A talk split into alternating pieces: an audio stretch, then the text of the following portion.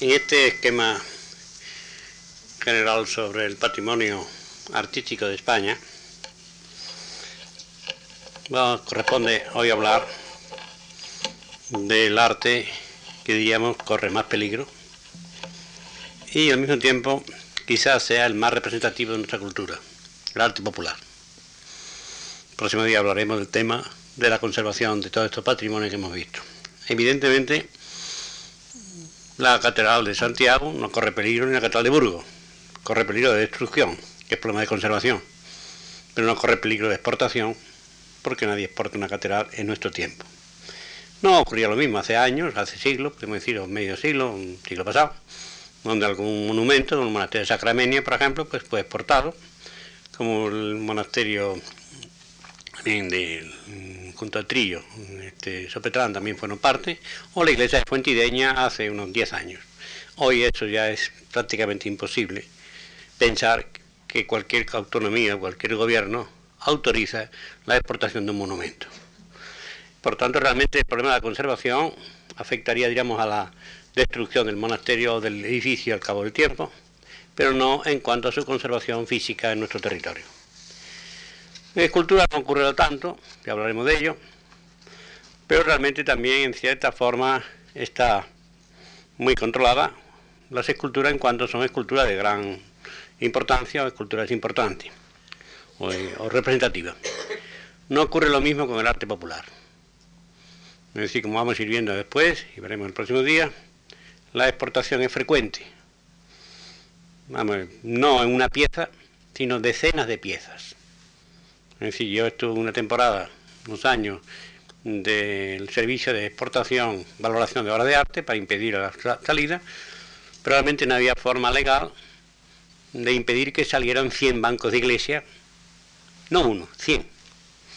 Ni hemos estado nosotros, hemos visto todos que han ido desapareciendo de nuestros altares, las sacras de altar, y han ido, han ido desapareciendo las, mm, eh, digamos, las planchas de hierro, han ido desapareciendo una serie de piezas que hoy vemos en el rastro, pero que en esencia una de por sí no tiene valor, pero el conjunto sí. Y esto realmente, como veremos, es lo que representa nuestra cultura en ambiente, como pueblo en España en este sentido, en tanto cuanto es popular. Tiene presente que estamos hablando ya, por tanto, de un, más que peligro, de una realidad, que hoy, concretamente, en el contexto histórico, del estudio histórico-artístico, se le da una importancia fundamental, porque aparte del valor estético que puede tener una obra, el valor de, belleza excepcional, como puede ocurrir con la Menina o con el que no estoy con la Gioconda, hay otra serie de, obras que no tienen este, esta apreciación estética, pero que realmente representan nuestra forma de ser, nuestra forma de pensar. Es nada más que hay que pasearse por cualquier mercado popular y vemos lo que hay allí. Esto es España. Esto es lo que digamos así, corre peligro ahora, veremos qué peligro y qué es lo que está ocurriendo ahora. En resumen, podemos definir el arte popular el arte del pueblo o hecho para el pueblo. Entendiendo en este caso como pueblo la gente común, la gente humilde de una población, la gente realmente con una cultura media o baja, que habita en un lugar o en una región, o en un país. Por lo tanto, existirá arte popular castellano, arte popular catalán, arte popular vasco, en resumen, en función de la región o en función de la nacionalidad correspondiente. Esta característica, o mejor dicho, este arte popular, tiene unas características bastante definidas en cierta forma, en cuanto realmente todos se caracterizan por unos principios que vamos a ver ahora. En primer lugar, el empleo de materiales vulgares. Es decir, es muy raro un arte popular de platino, sí de cobre, sí de lata. Es decir, es muy difícil encontrar un arte popular en mosaicos bizantinos, mosaico de esmalte, pero sí imitando el mosaico. Por tanto, el material es, diríamos, pobre y esto justifica su popularidad. Son, digamos, de poco precio en principio, materiales vulgares. En segundo, lugar, hay, digamos, una especie de constante mm, de las formas estéticas que responde a una cultura común, una cultura de la mayor, digamos, parte de la población.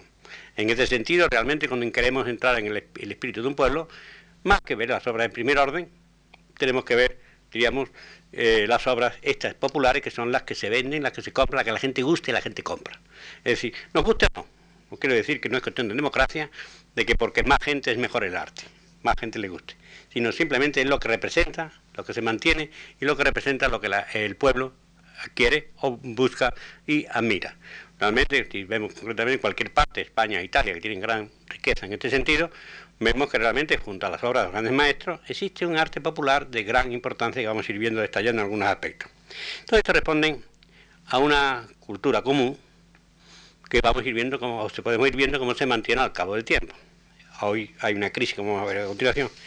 Una característica fundamentalmente de este arte popular es la cantidad, la cantidad de objetos correspondientes o de obras correspondientes a este forma, artística. Es decir, no es una obra excepcional, sino un número bastante amplio, es decir, por tanto, realmente indica, digamos, un, un público, y creo usted, un, un comitente, un encargante o un, un posible comprador, que es mucho.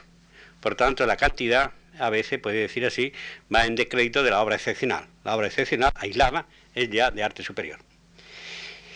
En segundo lugar, tenemos otra característica, es en función de esta cantidad, la difusión. Es decir, realmente eh, se difunde a través del tiempo y a través del espacio.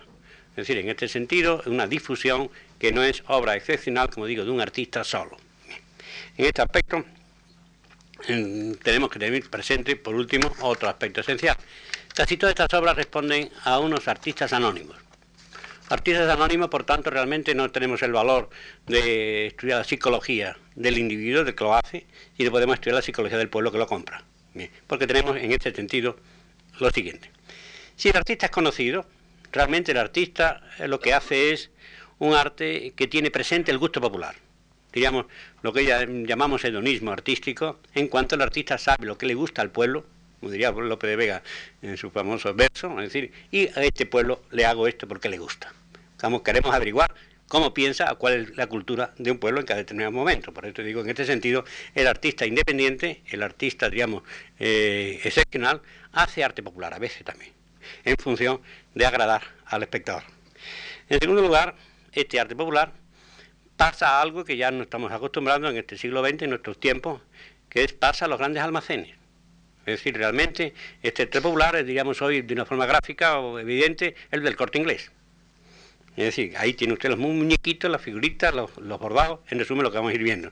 Este gran almacén eh, en función de que el, artista sabe que al pueblo le gusta, lo fabrica en cantidad, en cantidad, como decía antes, y lo difunde a través del gran almacén.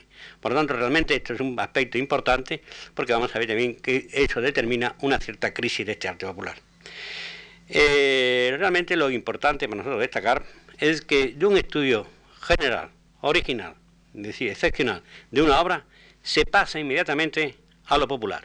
Es decir, diríamos de una forma gráfica para que lo entiendan todo y abreviar un poco, de una moda de un gran artista, de un gran modisto francés, se pasa a un, a un de un almacén. Es decir, exactamente igual, de una, de una imagen de, importante de un artista de primer orden, se va pasando por evolución a lo popular, que es justamente lo que nos interesa destacar aquí. Por lo tanto, realmente lo que cuando hacemos psicología del arte, si quieren ustedes arte sociológico, yo creo que el que estudia sociología del arte mm, debe fijarse, fija evidentemente más en lo popular del almacén, lo que quiere la psicología de un pueblo, que no el arte excepcional del museo. Esto diríamos un concepto, diríamos en forma gráfica también, esto lo entendería Velázquez, lo entendería Felipe IV, el pueblo no. El pueblo son esas imágenes que vamos a ir viendo algunas de estas feas, desagradables o por lo menos no perfectas, no correctas. En cambio, por ejemplo, pues, tenemos pues, eh, la popularidad de un artista como Murillo, con sus Inmaculadas, que se han difundido de una forma determinada sin perjuicio de su calidad artística. En segundo lugar, en el arte popular, eh, los valores culturales eh, y superiores pasan, digamos así, se transmiten a través de estas obras al sentido del pueblo. Quiero con ello indicar el valor educador que tiene en este concepto el arte como misión fundamental en, el mundo. Sí, ya saben ustedes que la propia Real Academia de San Fernando se crea para educar al pueblo. Una forma de educarle es educarle el gusto. Educarle el gusto haciendo que el gran artista haga esto y a nosotros nos resulta agradable, hoy agradable, obras que son en principio porque no recuerdan a la obra de un Goya o de una escultura románica. Realmente estamos en un, en un tránsito de lo excepcional a lo popular. Y en este sentido, conforme se difunde, se hará más eh, representativo de lo que es eh, Mm, digamos, lo que es nuestro gusto. Interesa destacarlo esto por un aspecto fundamental. tenga presente que un hombre de pueblo, un artista de pueblo, para el pueblo, realmente tiene una opción, un abanico de posibilidades. Hay muchos artistas buenos, pero cuando escoge uno, es que sabe que este gusta al pueblo. Por tanto, realmente interesa desde el punto de vista de educación el ver de toda la gama de artistas que hay en un periodo, por qué o qué razón ha habido para que un artista escoja este modelito, o esta virgen, o este modelo de, edificio, para pasarlo, digamos, a lo que es propiamente, estrictamente eh, popular, en el sentido de mayor difusión. Un aspecto importante que dedica todo este arte popular, y esto es un valor importante destacarlo, es la importancia que se le da al oficio, a la técnica. Es decir, realmente el oficio artístico, el oficio como tal, el saber hacer, el saber hacer bien, es una cosa que se aprecia esencialmente en el arte popular. Es decir, realmente lo que se busca aquí es la técnica, destreza en mano, es decir, en cuanto a oficio. Importa porque en esto se conexionará con el arte superior. Pero en cuanto es realmente el artista, se le exige que lo haga bien se le exige que lo haga bien, en tanto en cuanto el artista muestra su técnica y sus modalidades en cuanto mm, valorizar la obra bien hecha, es decir, que esto es fundamental. Hay un famoso artículo del, Eugenio sobre el elogio de la obra bien hecha, el placer del artista que hace una buena imagen, aunque luego se difunda y se mm, popularice y se difunda una y mil veces. Pero en fin y al cabo, el modelo. En este sentido, realmente el arte en popular tiene otra característica, que es un arte fundamentalmente tradicional. Tradicional en tanto en cuanto realmente el hombre, por una razón de tipo psicológico, se ha educado en su niñez, en su adolescencia, viendo una serie de imágenes o de formas de hacer, de forma de hacer bordado, forma de hacer, como vamos a ir viendo a continuación, de arte, de arte de oficios técnicos, que se ha acostumbrado el ojo y la forma de hacer a, este, a esto que se ha acostumbrado en su adolescencia. Entonces, cuando empieza a renovar, digamos, siempre se mantiene esta tradición o el mantenimiento de esta tradición. Es decir, es, digamos, los pintores los artistas que van haciendo algo que fue del pasado. Digamos, esto estamos dentro de la evolución artística, mm, perfectamente claro, de un clasicismo pasará a un popular. Eso es lo que pasa en las figuras de Tanagra, por ejemplo, en, griegas, que pasa modelos de Fidias o de los grandes escultores. Es ya popular, la Tanagra. Es decir, es copia del otro pero ya ha pasado a un nivel, diríamos, un poco inferior desde el punto de vista de calidad artística en cuanto, en cuanto a originalidad o creación original mental. En este sentido hay que destacarlo, como decía hace un momento, he dicho al principio, que realmente el arte popular corresponde a un pueblo humilde, de cierta forma, no de excesiva cultura, y realmente es muy raro encontrarte un genio, digamos, que crea una cosa muy original. Y esto estamos dentro del grupo, digamos, de la creación artística. Eh, otra característica, ya para terminar y entrar un poco con los en los aspectos más concretos, es eh, que estos valores artísticos o valores especiales del arte popular, muchas veces lo que nos pasa a nosotros, que nos hemos creado en ese ambiente y para nosotros no son caracteres distintivos. Eh, efectivamente, eh, al crearnos con esto se nos ha hecho familiar estas imágenes, esta forma de hacer, esta forma de color, esta forma de interpretar, y realmente se lo ve mejor un foráneo, un extranjero. Realmente, cuando uno va de viaje, compra uno aquella figurita alemana o inglesa o francesa que es nueva, porque es nueva para nosotros. No lo compra el inglés, el francés. Nosotros aquí, esta figurita que estamos viendo aquí, tanta bailarina que vemos en los escaparates, realmente es el gran señuelo para los extranjeros, porque fuera es extraña su cultura. Y claro, realmente vemos lo que van comprando, lo que se va adquiriendo por estos foráneos que lo ven mejor que nosotros, porque es algo extraño a al arte popular de su pueblo. En este aspecto es importante el valor, digamos, del, turismo como tal. Eh, resumen, para terminar con esta pequeña introducción, tenga presente que el arte popular, a mi de ver, eh, ocurre algo parecido que la creación de los romances españoles. Sí, ya sabemos que la tesis es fundamentalmente un artista que crea el, el romance, el verso, pero luego se injertan elementos populares y su romance, que es realmente una mezcla de lo erudito con lo popular. En este sentido es esencial. Ahora bien, el problema fundamental que nos, que nos trae aquí es destacar un poco los elementos que, que, hoy coadyuvan, es decir, favorecen la crisis de este arte popular. Después pondremos muchas diapositivas y veremos muchos aspectos, aunque no sea muy escogida después pero por lo menos para que se den cuenta la enorme riqueza que hay de este arte. Hay, en el mundo actual, estamos en fin del siglo XX, hay evidentemente una serie de factores que voy a detallar, además se olvida alguno, que son, digamos, los que coadyuvan a la crisis fundamentalmente que existe hoy del arte popular. Para mí, de ver los factores que mm, motivan la crisis del arte popular es, en primer lugar, la invención de nuevos materiales. Nuevos materiales que nunca fueron populares. Hoy los plásticos, concretamente, ha hecho que muchos elementos populares hayan desaparecido prácticamente se hace la cosa en plástico. En materiales eh, nuevos, es decir, que no se utiliza, que no son los tradicionales de nuestra cultura. En segundo lugar, las nuevas novedades técnicas y sobre todo también los útiles de trabajo.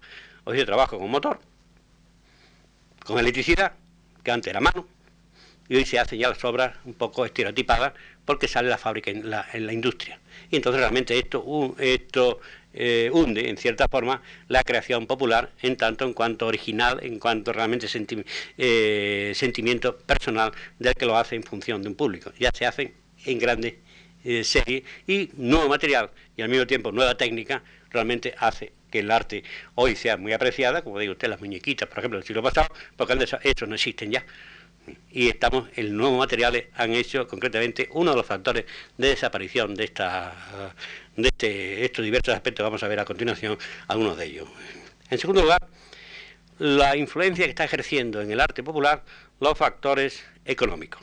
En cuanto el valor del producto el valor del trabajo realmente ahora vale más porque el trabajo vale más el obrero cobra más y por tanto el producto se encarece entonces resulta un muñequito de, cartón, que antes era muy popular, ahora cuesta tanto como de plástico, más barato el de plástico, que no es popular.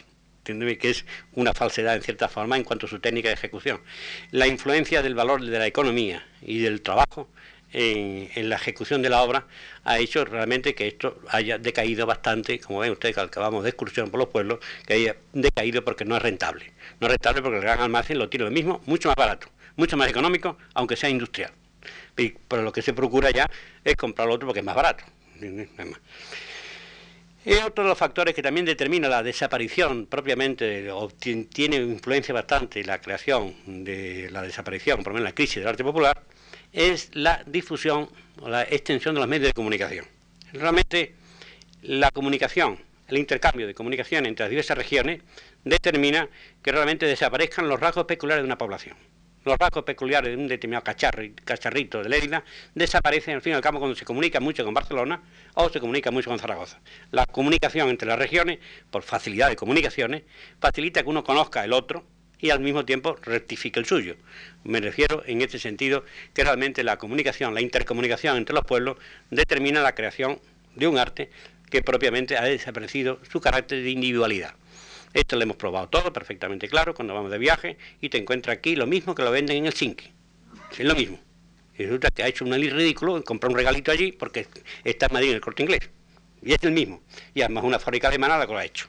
Con lo cual realmente las comunicaciones han hecho desaparecer porque el valor de una pieza de arte popular hecho por un, artesano cuesta mucho más que lo que ha hecho la industria. En segundo lugar, un aspecto que estamos todos sufriendo la desaparición del tiempo. No hay tiempo humano. Ninguno tenemos tiempo. No hay tiempo. Todos estamos agobiados más o menos por el trabajo o por no trabajo, pero nadie tiene tiempo para nada. Y claro, evidentemente ha desaparecido el ocio. Ya uno se un asombrado cuando ve a una señora que está haciendo encaje de bolillo en su casa y se está perdiendo el tiempo. El tiempo. Y por antes existía esto. Eh, antes existía tiempo. Un trabajador podía estar con el cuero trabajando los meses, si quieren ustedes, por lo menos días, tardes enteras. Ahora realmente no, porque la industria se lo, se lo ofrece. Realmente, sobre todo esto se ve muy bien en las artes industriales, en las artes textiles, que prácticamente han desaparecido. Ya es muy difícil encontrar una mujer o una casa donde la, la madre borde y las hijas estén bordando. ya nadie borda. y está perdido el bordar. O por lo menos, porque después la máquina te lo hace eléctrica. Esta desaparición del tiempo, evidentemente, está en relación con la cultura de nuestro tiempo. Porque cuando tienen ustedes tiempo libre, se dedican a ver la radio, o la televisión, o a leer, pero no a trabajar en un, en un, muñequito, en una cosa de arte de tipo de uso cotidiano, de uso normal. Todo esto son factores que hacen realmente que se encuentra muy difícil realmente la continuación de, o desaparición de estos talleres artesanos y la desaparición, por tanto, de este arte. Después hay otro aspecto importante también, son los cambios sociales. Realmente ha habido un problema en nuestro tiempo fundamental. La emigración de, lo rural, del campo a la ciudad. En el campo se tiene más tiempo. La casa de campo, el hombre de campo tenía más tiempo para trabajar sobre unas cucharas o lo que fuera. Del momento que se cambia la ciudad, la ciudad se absorbe y ya no tiene tiempo para nada. Y en este sentido, la, ruina del ruralismo ha hecho concretamente que los artesanos, los que hacían este arte, no encuentren ya, digamos, tiempo ni posibilidad inclusive para hacerlo. Esto determina evidentemente que al pasar, del pasar del campo a la ciudad, ha desaparecido otro aspecto fundamental, que es lo que siempre teníamos antes, como mm, lo, lee uno en las novelas, los talleres familiares. Es decir, realmente había padre, hijo, mejor dicho, madre, hijas, o padre, hijo, y tenían el taller familiar. Hoy, desgraciadamente, esto se puede hacer, el taller familiar, en una vivienda de campo, en cuanto es espaciosa, no una, una vivienda de ciudad. No existe, exceptuando un raro artista que tenga a su hijo que trabaje. Normalmente todo es el, taller familiar. Sobre todo esto se ve también, como decía antes, las artes, artes textiles. Artes textiles es raro, como decía, una casa. Mm, no te cases si la casa no tiene hogar y si la mujer no sabe hilar. Hoy es que no sabe hilar porque no tiene, no tiene donde, donde hilar. ¿Entendéis? Realmente no hay, no hay ya la, la, es decir, digamos, eh, en ese sentido no es posible tener un taller en casa. En segundo lugar, como le decía a ustedes, la tendencia a los medios de comunicación no solo afecta, no solo afecta, diríamos así, a la comunicación física, sino a la comunicación visual. Realmente el aparato de televisión es muy bueno, natural, pero evidentemente extiende una cultura y ya realmente se copia un de uno a otro porque la imagen está en, el, en la casa y se va unificando la cultura europea. En Europa no es problema español, es problema de toda Europa, realmente se está unificando la cultura y se surgirá en el futuro la cultura es mm, europea y no la típica, únicamente ya se hacen, como pasa en Rusia, se hacen ya aparentemente populares, pero por el Estado. Es decir, que realmente no corresponde a un sentimiento, digamos, eh, real. Y por último, esto es, para terminar, un factor que aparentemente se estima como positivo y que me puede ver es, negativo, el turismo. El turismo contribuye a una degradación, evidentemente, de los productos por aumento de clientela. Realmente ya se hace la obra, digamos, sin cuidado, en el sentido de que se van a vender miles y centenares de piezas. Y se convierte en un arte casi industrial.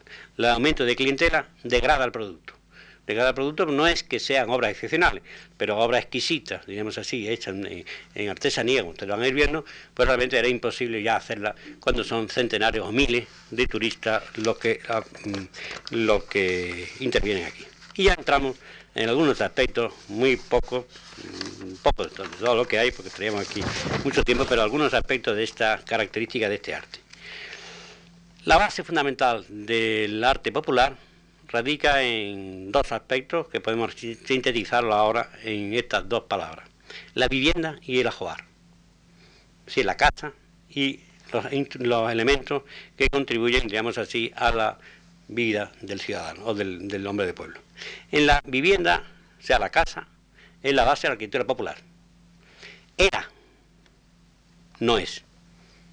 La vivienda actual, con motivo del hormigón armado, el hierro, y de otros condicionamientos de desaparecer la cocina, por ejemplo, y del butano y todos estos elementos, están haciendo desaparecer la casa popular. Quedan como ejemplo, les pondré aquí unos ejemplos, pero quedan como ejemplos raros, extraños. Ya esta vivienda popular ha ido propiamente desapareciendo por una serie de motivaciones de carácter sociológico. Ahora, la vivienda popular, la de siempre, digamos así, se diferencia regionalmente una de otra en función del clima y en función del material del cual está hecho el suelo. Es decir, estos son dos aspectos fundamentales de la vivienda popular. Uno, el terreno, es decir, el clima, el, propiamente así, eh, y al mismo tiempo el, factor de frío, caliente o cálido, la zona, y sobre todo los materiales disponibles a pie de obra. Porque, como vuelvo a repetir, hay un factor económico de economía que es esencial. En este sentido, la, la obra, mejor dicho, el material a pie de obra, y al mismo tiempo el factor clima es lo que hace variar, como ustedes van a ver algunos ejemplos, la estructura de las casas regionales, o tiene usted la vivienda regional en todas las regiones de España. Pero en segundo lugar, otra novedad que también se están cambiando Vea usted que estoy diciendo que estamos en una pequeña época de transformación. Por esto y toda Europa está muy preocupada por este arte popular, que es lo que se está desapareciendo, desapareciendo porque de una forma eh, exhaustiva, digamos así, casi masiva. Hay otra cosa fundamental que es la forma social. Las formas sociales, la familia, por ejemplo, ha ido desapareciendo como reunión de ciudadanos o reunión de personas en torno a una mesa a la hora de la comida o la cena, ha ido desapareciendo el salón de estar, ha ido desapareciendo, como saben ustedes, la cocina, en las casas modernas, y resulta que, que ya las formas sociales determinan otra estructura, y ya no sirve la casa antigua, no sirve el sistema antiguo. ¿Era bueno o malo? Es otro problema.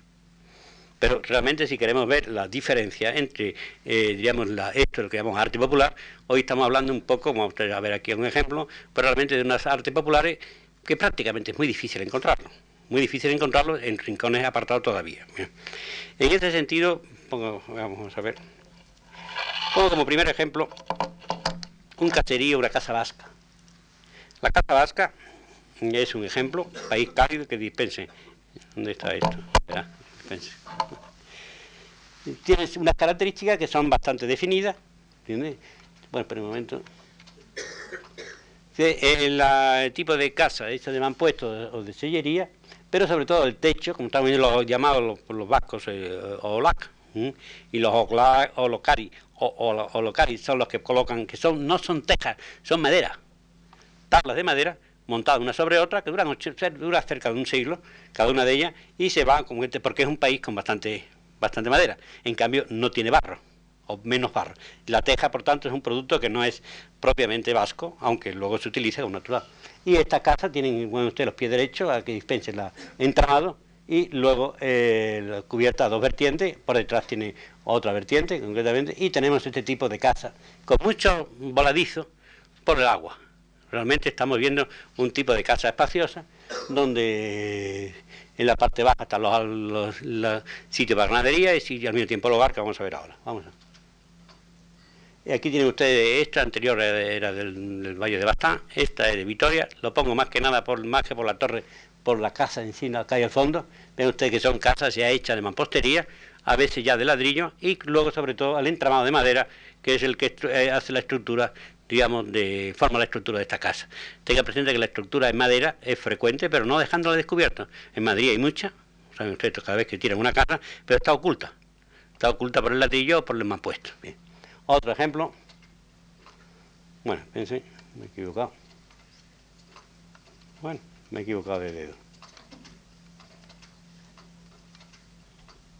Aquí tienen ustedes otro tipo de construcción, en este caso en Jaén. Vean ustedes al fondo, en la casa que está allá, que es, digamos, sobre también una viga de madera y luego un entramado encima, es decir, con las dos verticales, con los pies derechos, y luego arriba tiene el sitio para el desván. De este, la de, la izquierda es nueva, ya han hecho otro sistema. Ver la antigua era como aquella que ven ustedes al fondo. Bueno, de esto podría poner muchas, pero en fin. Otro tipo de casa que se da en Albarracín, sitio de poco espacio, de suelo, o en Cuenca también, de, poco espacio vertical, digamos, horizontal, son casas en el cual el entramado mm, se van dividiendo en pisos y van en voladizo. Ven ustedes como cada casa tiene sus vigas, aquí viendo ustedes, vamos a ver si esto tenía, esto tenía aquí un... No, esto se puede enfocar, pero últimamente me parece que este tenía un... Bueno, vean ustedes que la, van uno sobre otro y son las vigas las que van sosteniendo, digamos, el segundo piso y el tercero va, va sobre ello y allá eh, al fondo tiene usted unos pies derechos, unos, unas tornapuntas para sostener el voladizo y en la construcción es de, de, barro. Son casas, como están ustedes viendo, vamos a en, en Cuenca. Ven ustedes cómo sobresalen y todos son construcciones muy pobres en cuanto al material son vigas de madera que se van metiendo hacia el fondo dejan salir la punta, es decir, el extremo, y sobre ella va montando la siguiente, y son las que van a origen las casas colgadas, como ustedes a ver. Es decir, este es típicamente de una zona donde hay, en primer lugar, mucho frío, como en el Barracín, y por tanto cerrada. Y en segundo lugar, casa con muy poco solar, o sea, muy poco suelo, y la casa se levanta en altura, justamente para aprovechar el espacio y apiñarse un poco. Vamos a ver aquí otro más. Junto a este tipo de casa cerrada, en cierta forma, surge otro tipo de casa, que nada más que poner esta aquí, la casa, una casa payesa de Mallorca. Ven ustedes que es una casa de grandes espacios, donde tenemos estos grandes, eh, la parte baja, el, corral, diríamos así, para los carros, decir el título y luego la casa muy abierta, con grandes ventanales, y vean ustedes aquí en la parte alta, a la derecha, el hueco para meter la paja y la cosecha, en cierta forma. Ven ustedes todo este tipo de gran casa payesa, que es muy diferente, como ven ustedes, a la vasca, en tanto en cuanto el alero es muy, muy pequeño y no es tan cerrado como el anterior. En la zona de Andalucía, en la zona de Granada fundamentalmente, surge un tipo de casa, que aquí se da en Madrid, en la zona, por ejemplo, Perada de Tajuña, que son la casa excavada en la roca, aprovechando concretamente la situación del desnivel del terreno, y son casas que se diferencian, digamos, de las que son previamente cuevas, en el hecho de que están encaladas. Ven ustedes la cal, y a veces este hueco que ven ustedes aquí, para la ventilación y para la aireación del edificio, de la... Vamos a ver si es que estoy aquí. Vamos, aquí no... Ahí se acomoda normalmente, que aquí en esta diapositiva no está, una tinaja rota, para que sea una salida del humo de la casa al interior. Vean ustedes que aquí en ese sentido, en esta casa ya es más ampliada, tiene al fondo una chimenea grande. Vean ustedes el tipo de casa que está bajo, bajo la tierra. La diferencia con las castellanas es que no tienen, las castellanas no tienen este, este entrón, que dice, esta fachada de cal. Estamos la, el tema de la España blanca. Le pongo como contraste la España del Pirineo. Una casa de Pirineo, de la zona del Museo de Zaragoza, del Museo Arqueológico. Ahí ven ustedes el tipo de casa, muy cerrada también, con piedra. Vamos a ver si está aquí. Vean la piedra, porque aquí se da piedra que no se da tanto en el País Vasco, y ven ustedes también una solana aquí a la izquierda, y sobre todo una, puerta y con las ventanas pequeñitas en la parte superior, que es digamos una casa, de, sobre todo el tejado de, pizarra. Sí, esto se puede estar un curso entero sobre el tipo de casas populares, del cual estudió Feducci, y, y de aquí pasamos a otro aspecto. Los interiores, el ajuar, podemos decir así. Los interiores de las casas es la que nos va a dar los modelos que vamos a ver ahora de la versión del arte popular en tanto en cuanto qué piezas van a hacer. En primer lugar tenemos aquí un ejemplo del Museo Romántico de un modelo de casa del siglo XIX, donde vemos una serie de elementos que prácticamente han ido desapareciendo, pero que al mismo tiempo una serie de elementos que nos van a determinar un poco lo que es característica español del siglo XIX, que es también arte popular, arte de la burguesía del siglo pasado. Ven ustedes el piano, las paredes tapizadas, el arpa, las sillares también tapizadas, luego la pintura. Ven ustedes concretamente lo que era una casa pasada. Esto no lo ven ya hoy jamás. Esto ha desaparecido. Hay únicamente algunos museos han ido reconstruyendo un poco este sistema. Pero quizás sea más popular anterior. Esta es la casa de López de Vega que no pueden ustedes ver ahora porque está en restauración. Es una reconstrucción del Marqués de Vega Inclán sobre modelos del siglo XVI, como la casa de Cervantes en Alcalá de Henares y la casa de Zorrilla en Valladolid, donde se han ido reconstruyendo, comprando piezas que se venden en el, rastro, para buscando al modelo de muebles que se utilizaban entonces para intentar reconstruir el ambiente, en este caso una casa, la casa de López de Vega, una casa de fin del siglo XVI. Tienen ustedes la mesa perfectamente eh, vamos, con doble flexible, con hierro, luego los sillones, las butacas, y aquí al fondo tienen ustedes unos armarios que vamos a ver ahora. Ven ustedes que este tipo de construcción, o de vivienda, o de casa, digamos, utiliza madera solamente. Pongo, otro ejemplo. Aquí tienen ustedes de la casa vasca, un ejemplo. Vamos a ver. De un armario. Propiamente es más que un armario, esto es un arca para ropa. Ya saben que el armario como tal, con ropa colgada, no existía, sino la ropa se coloca en unos grandes eh, eh, arcas. Interesa concretamente porque este tipo de arcas se dan todo en el norte de España, casi todas ellas son de mayor riqueza, y es la que, la que tengo yo que llamar la atención un poco porque son las que están desapareciendo.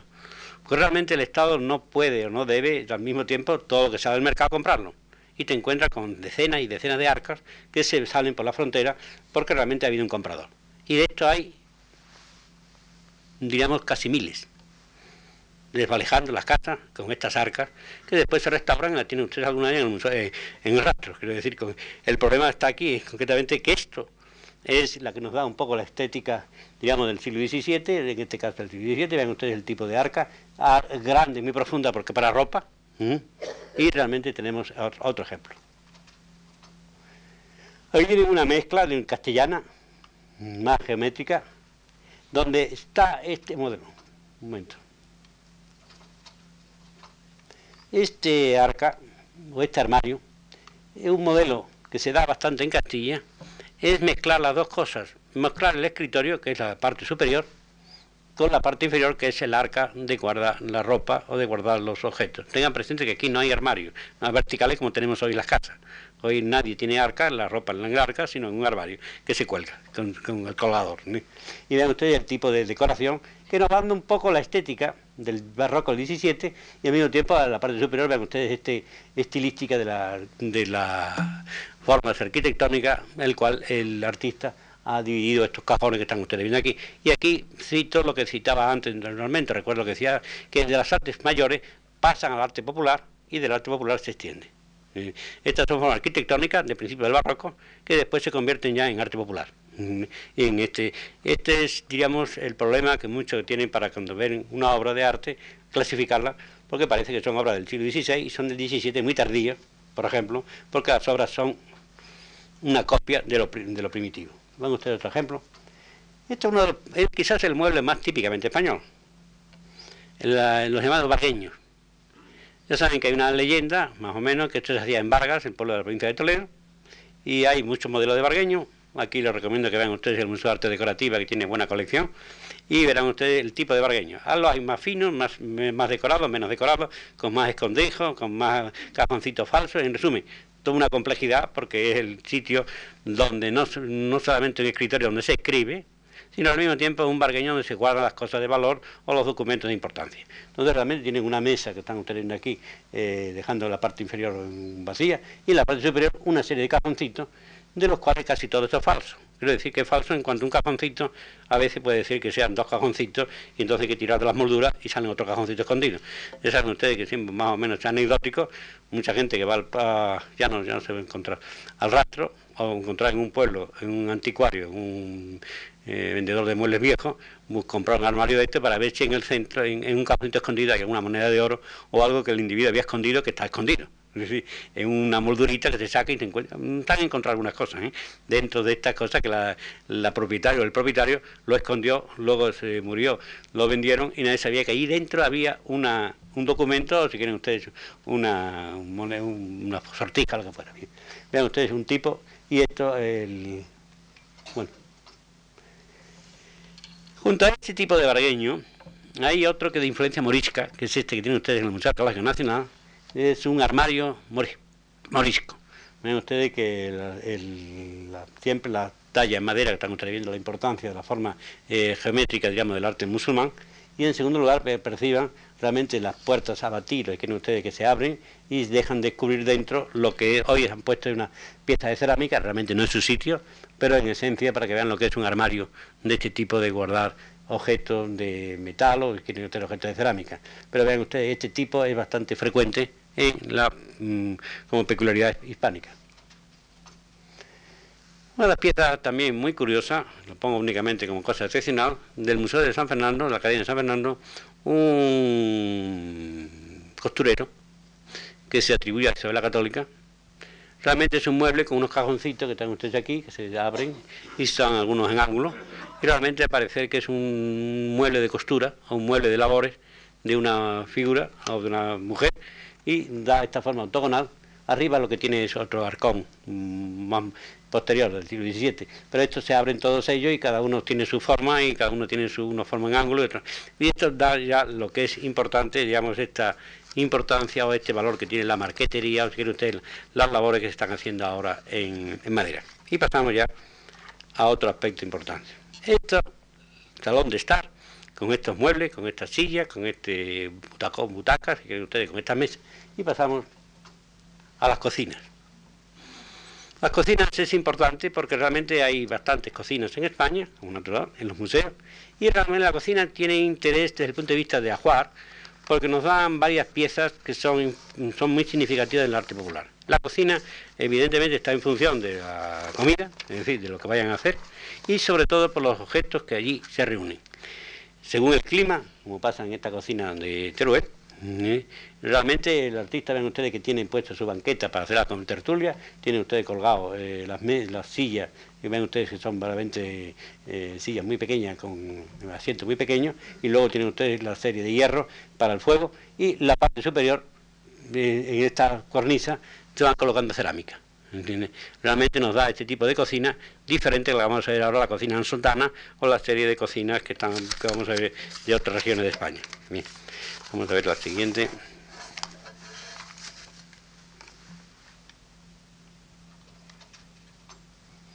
Aquí tienen ustedes del Museo de Artes Decorativas, una cocina también de la zona de, de Teruel, donde ven ustedes aquí esta disposición.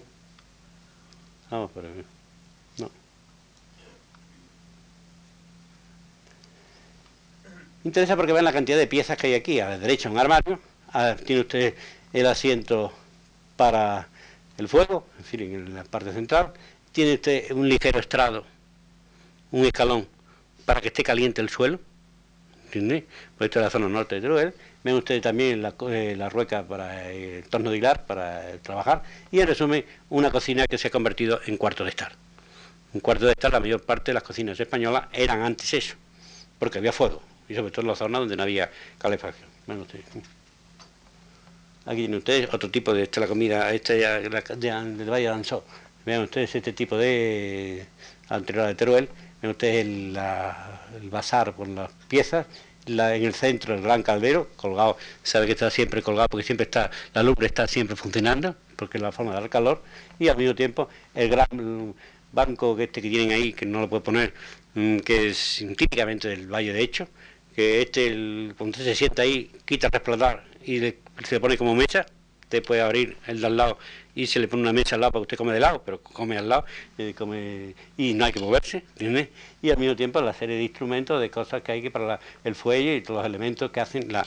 Esto afortunadamente, afortunadamente se está salvando bastante, porque ya es raro el pueblo o la región de España que no haga un museo etnográfico y lo fundamental que coloca el museo de la cocina. Es decir, porque le dan los cacharros de barro, los cacharros de cerámica, los cacharros de metal y en resumen, y los instrumentos de hierro, y en resumen, han recogido estas piezas. Aquí le pongo una andaluza, en un lateral, mejor dicho, de una casa granadina. Pues de momento sí puede ver aquí. Es que no sé yo cómo se funciona esto. Sí sé cómo funciona, pero no sé a dónde tengo que iluminar. Bueno. Si es que no sé yo si esto... Bueno, es que no se enfoca entonces. Ahora parece. Bueno, este tipo de casa andaluza es frecuente poner un bazar con los cerámicas como, como decorativa, que también se da en la región de Valenciana. Pero en fin, vamos a pasar a otro modelo que esté más enfocado. Aquí ya pasamos a la región de la cerámica de esta... Vamos a ver. Uno de los capítulos esenciales de este arte popular son el de la cerámica. No puedo citarle aquí ni, ni la décima parte de los talleres que existen de eh, alfares. Sí, únicamente se ve el dato que de 250 que se habían registrado en el año 75, el último libro de la tasa se seña da 60, 50, bien desaparecidos los demás, desaparecidos. La gente no come plato ya de, de barro, sino en durales, y la gente no compra cacharros de, barro porque se rompen y compra algo que sea más efectivo. Y por tanto, el, la cerámica, en cuanto instrumento para comer, digamos así, servicio de mesa ha desaparecido prácticamente, prácticamente está desapareciendo. inclusive algunos se mantienen, como se está a ver ahora, con ayuda del Estado o ayuda oficial un poco, más o menos, porque también había en trance de desaparecer prácticamente aquí. En este, una de las zonas más importantes, la de Muel, la de Teruel, tiene usted ese tipo de cacharro, hay un repertorio extraordinario de, modelos, y este para vino, como y vean ustedes, una tendrá un sulfuro de plomo, otra tendrá manganeso, y son las mm, riquezas que le pongo unos cuantos ejemplos. Aquí también de la región de Muel,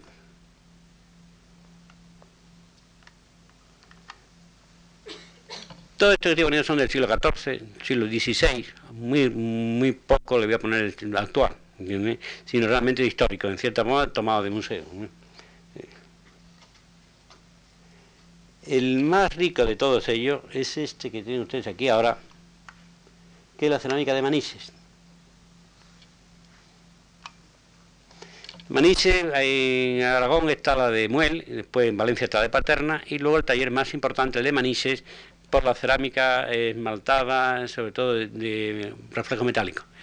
La, este cacharro que le pongo a continuación, que le pongo ahora, es importante porque está fechado perfectamente en pleno siglo XV, en tanto en cuanto en un cuadro de Van Eyck se repite.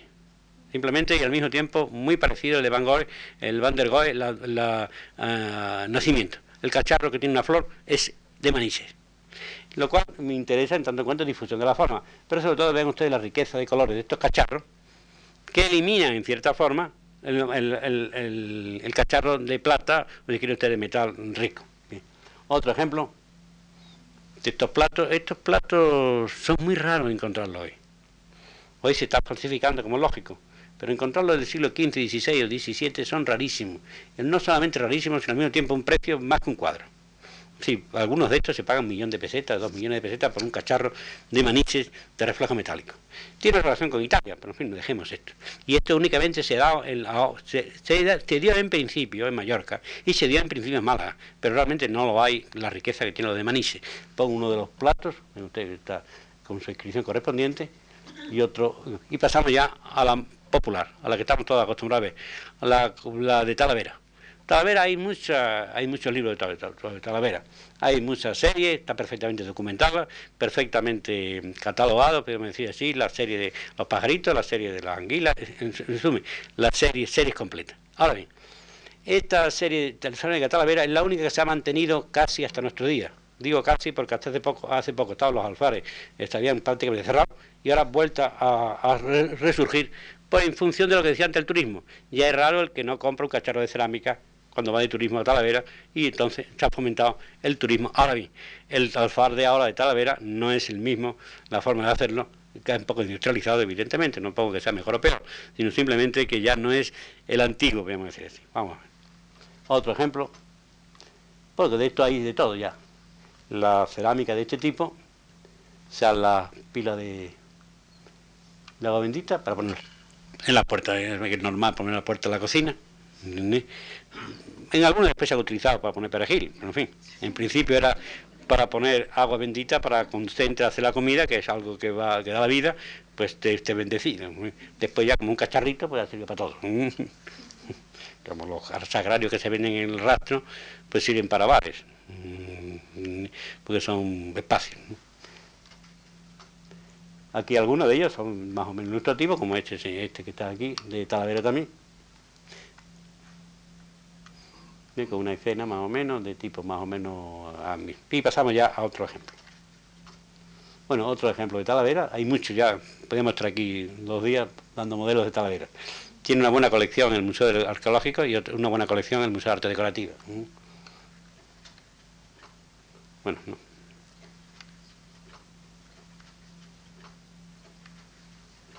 No, he equivocado.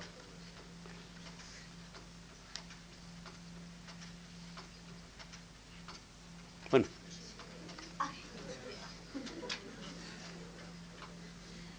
Aquí tienen otro de Talavera, pleno siglo XVII, estos figurativos, y son, muchos de estos tienen bastante éxito porque realmente son muy económicos al hacerlo, y se venden cantidades innumerables, es decir, lo que pasa es que se destruyen con bastante facilidad, hoy ya no, porque esto ya la gente no compra esto, pero antes para decorar, todavía las casas se decoraban antes con la cerámica de este tipo. Y pasamos ya al siguiente.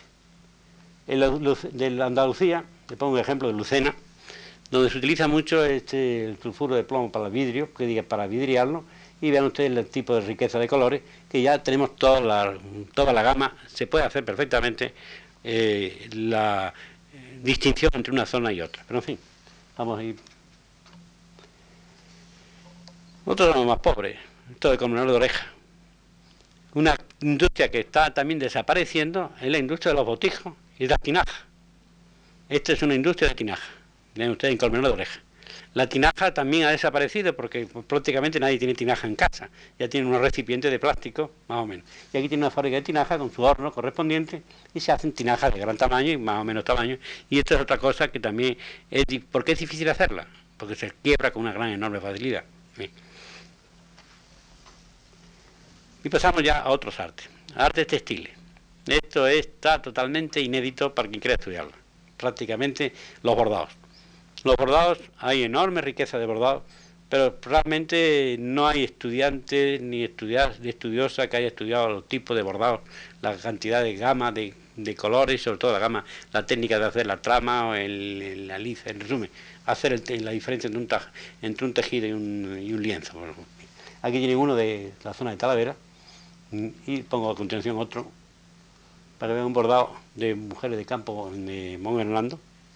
Vamos, espera un momento que yo. Eh, lo pongo más que nada para que vean la solapa del caballero y el traje de ella con el sombrero de Mon Hernando de cestería, casi no lo ven aquí, está muy desenfocada esta pintura. Y llegamos al bordado, donde se ha refugiado el bordado hoy.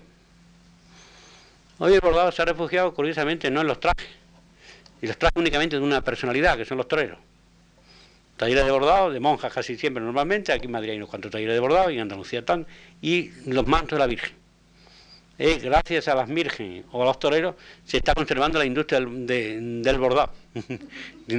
porque realmente ya nadie compra nada de bordado, porque si lo compra, lo compra eléctricamente y le hacen el bordado a la máquina con moderna eléctrica. Ven ustedes un tipo de bordado de Virgen, la Macarena concretamente, ven ustedes el tipo de riqueza.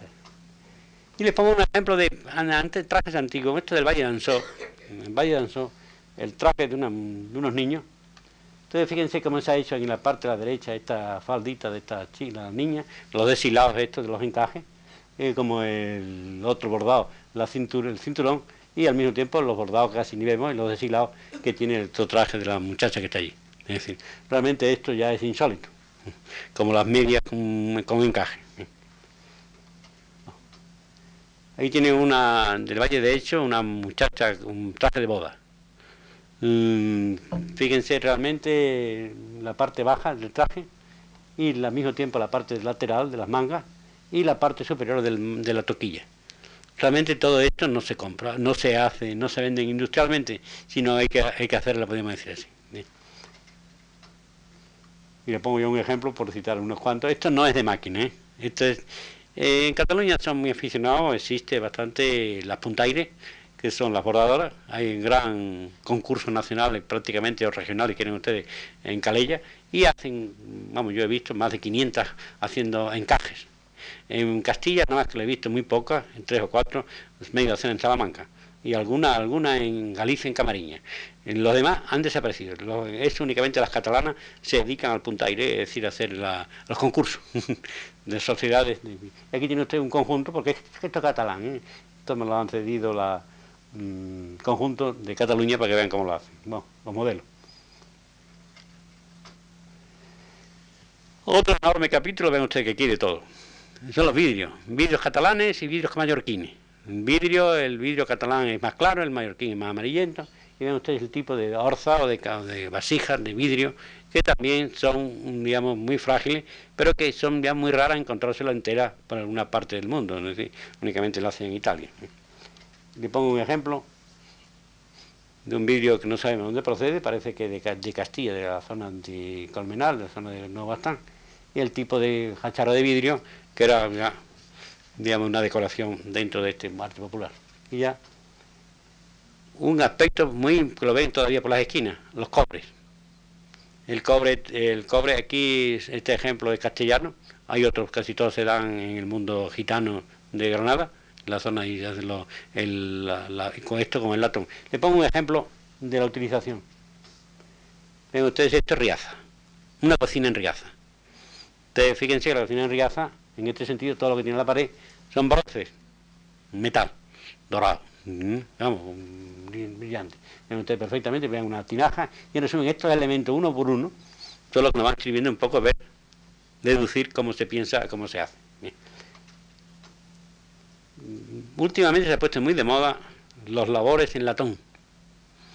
latón más o menos una lámpara más o menos alambicada, como están ustedes viendo, esta labor, estos son granadinos. En Toledo también se hacen así las, las lámparas de, de, latón y se hace hoy normalmente, pero ya con un carácter más que popular, diríamos un poco eh, artesano para lugar de espectáculo. Y ya, un capítulo únicamente voy a poner tres diapositivas de este, porque hay un capítulo enorme, que sea aquí la sensación que me gusta, o más o menos que quiero que ustedes obtengan, que vean ustedes que la riqueza del arte popular es para dar tres cursos enteros. La cantidad, la variedad es extraordinaria que quizá les interesa, no la calidad, en este sentido. Vean ustedes una colección de Pinjante o de, de Museo Arqueológico de Pendiente. Otro ejemplo, exactamente igual, ya hay muchos modelos, como natural, y casi muchos entroncan, que no podemos ponerlo aquí, con el arte prehistórico de la zona. Miren ustedes estas otras piezas, y en resumen, interesa que sepan ustedes, por lo menos decirlo, que muchas de estas piezas que están en el museo, en este caso en el Museo Arqueológico, en otros casos están en el Museo Lázaro, por ahí, en el mismo Museo de Arte Decorativa y en el Museo de Barcelona, y en el Museo de Marés, concretamente, interesan a nosotros por una razón, porque muchas de estas formas son las que copian hoy los joyeros. Toman los dibujos y luego lo popularizan en la joyería porque ya el dibujo está hecho, es decir, ven el efecto. Ahora, y lo hacen ya en oro, en platino, en brillante, lo que fuese, pero vamos, es una persistencia de una forma. Y llegamos a un capítulo que va muy deprisa, el arte religioso, los esvotos. ¿Quién no ha visto en una iglesia un esvoto, en este caso de cerámica? Es decir, la muchacha que, se cayó, que la, iglesia de la, la Virgen le salvó. Junto a los esvotos hay un enorme capítulo de arte que hoy está muy de moda, porque es el arte pop, el arte este, popular, es decir, el arte knife, es decir, que es fundamental. Vean ustedes uno de ellos.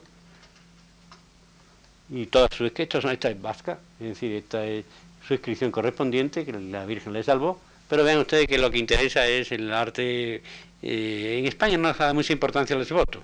En Italia sí se le da mucha importancia porque es justamente el sentimiento popular de la parte de las creencias. Pongo otro ejemplo. Eh, este, este niño que se cayó de, lo alto de la terraza y la Virgen que le salva y la Madre que da las gracias más o menos a la derecha. Vean ustedes que estamos dentro de esto que ven ustedes de vez en cuando en los museos actuales del arte naif, del arte infantil ingenuo. Y esto es, digamos, la forma de... Otro ejemplo, esto, esto de Mallorca, el Museo de Mallorca, de un otro arte popular, en este sentido, de un barco a punto de hundirse, porque la Virgen le salva. Mm. Ven ustedes, ponen entonces el barquito con todos los demás elementos y la serie de... Y de esto hay verdaderas centenares.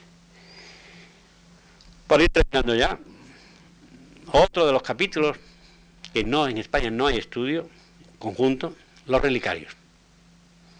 El mejor que ven usted le pongo este porque es el mejor que yo por lo menos conozco en cuanto belleza, en cuanto calidad. Hay otros tan buenos en Villa García de, Campos, y sí, concretamente, y en Almeida, pero vamos, él no tiene la calidad de este, el de un comento de la, descalza. Ven ustedes aquí la serie de objetos que hay aquí la, en, metido en, en las hornacinas, que son de tipo más o menos popular, y realmente estamos, estas obras no se pueden estudiar dentro del arte superior. Le pongo un ejemplo de una de ellas. De esto hay miles.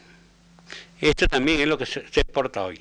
Es decir, estas cabezas, estas cabezas de santa, donde dentro está la reliquia, o estuvo la reliquia, hoy están vacías, normalmente.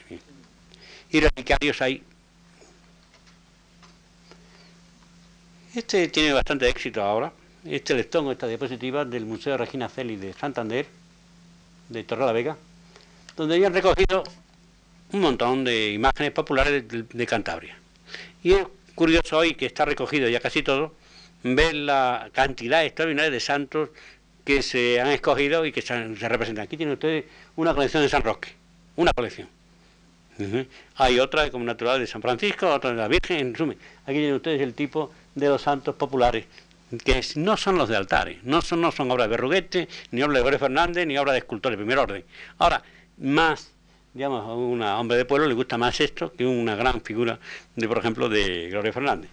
Otro ejemplo, aquí tienen ustedes San Antón, con su perrito abajo, un cerdito, mejor dicho, en las piernas, y con su sombrero bastante especial, Y de esto tiene una serie, tiene al menos 40, 50. Le pongo quizás el más divertido porque tiene el, el de San Antonio en la parte inferior. De esto se ya no se vende, o son más difíciles de encontrarlo. Estos se han vendido por decenas, porque hubo un momento en que la iglesia dijo que había que renovar las imágenes que tenían culto, si no excitaba devoción, y los curas de hace 10, 15 años se dedicaron a vender todas las, todas las imágenes estas populares feas y claro, entonces se compraron mucho para el Museo de Regina Celi. Hoy ya no se vende nada, ¿no? pero un tiempo ha estado la renovación de... Otro de los ejemplos que hoy no se usa son las higas. Higas, poner los dedos así, contra el diablo. Se hace en azabache, se hace en marfil. Aquí le pongo un ejemplo, uno de azabache. De esto tiene gran cantidad el Museo de Pontevedra. Y decir, realmente el azabache español es exclusivo del Camino de Santiago. Los higas es justamente para atacar el mal de ojo. Se le ponen a los niños, vean ustedes, en un retablo, al niño se le cuelga de una cinturita para que tenga la higa contra el mal de ojo, contra cualquier enfermedad. Es decir, en vez de... Eh, y tiene usted una higa, bueno, ya para terminar, poco a poco, a tiene ustedes aquí en madera las grandes techumbres. De esto ya está más estudiada, no más que voy a citarla, que existen, esta, que esto es popular, esto no es, popular en cuanto son hombres de pueblo que hacen esto. Vean ustedes, y después aquí pasamos a los grandes balcones, en este pueblo de Francisca, en Jaén, ven ustedes los mm, balcones en madera, y pasamos ya, bueno, una reja, esto simplemente lo pongo como reja, que es otro capítulo que tampoco hemos tocado aquí, que se han, se han liquidado muchas de ellas para aprovechar el hierro. Un momento. Ven ustedes alguna de gran calidad como esta de la capilla.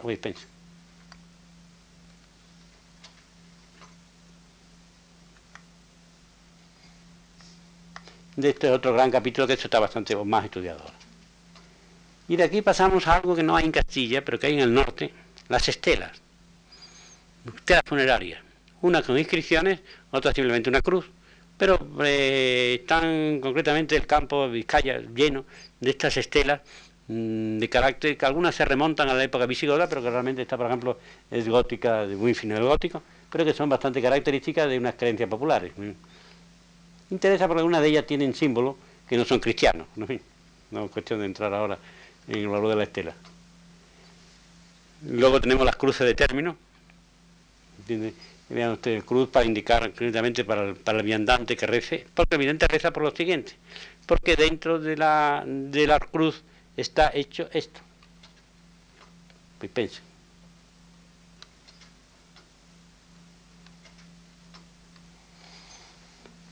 Esto se llama un peto, peto de alma. Un peto es simplemente una especie de hornacina donde dentro hay una imagen de la Virgen, normalmente la Virgen del Carmen, y unas almas del purgatorio quemándose. Y es simplemente para que el creyente que pase por ante una cruz rece por el alma del purgatorio. Aquí hay una serie y un libro entero publicado en Galicia de los, petos. Y aquí tienen ustedes un ejemplo cómo está. Ahora pongo un detalle cómo está. La cruz. Ahí tiene usted la inscripción, caminante que camina, caminando, acuérdate de lo que están ahora sufriendo. ¿Entiende? Esto no se da, no lo conozco yo, por lo menos en Castilla, ni conozco en Cataluña, ni nada más que lo conozco en Galicia. Es decir, en este sentido, que es arte netamente popular porque son bastante malos en cuanto a ejecución de talla. Ven ustedes que aquí tiene las almas del, purgatorio quemándose y arriba la Virgen con su manto recogiendo esto. Vamos, no he puesto más porque hay algunos que son feísimos en cuanto a calidad. Pero en fin, lo que importa es esto. Y algo que también está en función de los muertos, que viene de la creencia, son las figuritas hechas de miga de pan. Eh, esto es de San Andrés de Teixido, mm, donde los peregrinos les dan un muñequito hecho en miga de pan en función del alma de, al cual va a rezar o su propia alma. Entonces, las migas de pan hay, también se da en México. Este, en las México las migas de pan, las cosas así, en función de la calavera de la muerte. Y aquí tienen ustedes una de San Andrés de Teixido, que una de las eh, mujeres ofrecen al peregrino que va a... para que lo ven ustedes que tiene arriba para colgarlo. Y entonces van concretamente con este esboto. Y ya le pongo dos diapositivas últimas. Para terminar. Uno, quizás esta diapositiva sea muy ilustrativa, básicamente española. Primero tenemos unos botijos. Típicamente nuestro. Y en segundo lugar, una noria. Esta es la ñora de Murcia. Norias mm, son, bueno, en sur de Italia, en Sicilia, pero ven ustedes que este tipo de noria, eso, esta es la, la ñora y otra grande en Córdoba. Y por último, algo que ya no hay que explicar mucho de dónde es. Construcción, molinos de viento. Ustedes comprenderán, cuando uno estudia arte, no sabe uno dónde meter. El que estudia arte normal, si es cultura, si es arquitectura, si es arquitectura, que es iglesia, no es iglesia, si es edificio, palacio, un molino, un molino con su valor. Hay otros molinos que son más feos, digamos que son los molinos de Mallorca, que son simplemente de hierro y son simplemente una paleta eh, eléctrica, parte, pero este tipo de molino que le falta como natural la tela, la, se llama el lienzo que sirve de la vela, para que el viento le impulse. Usted, como conoce este de Consuegra, usted la cantidad de molinos que es típicamente del, dentro de nuestro paisaje español y nuestro patrimonio artístico. Realmente vean ustedes que tirar una iglesia románica, pequeña ermita, es malo, pero claro, desaparecer en el centro de Castilla los molinos es, parece que es más grave, ¿no? Es decir, este, y esto es lo que hay que conservar también estos elementos populares. Y nada más, perdonen que haya tardado más, hay muchas cosas que había que decir.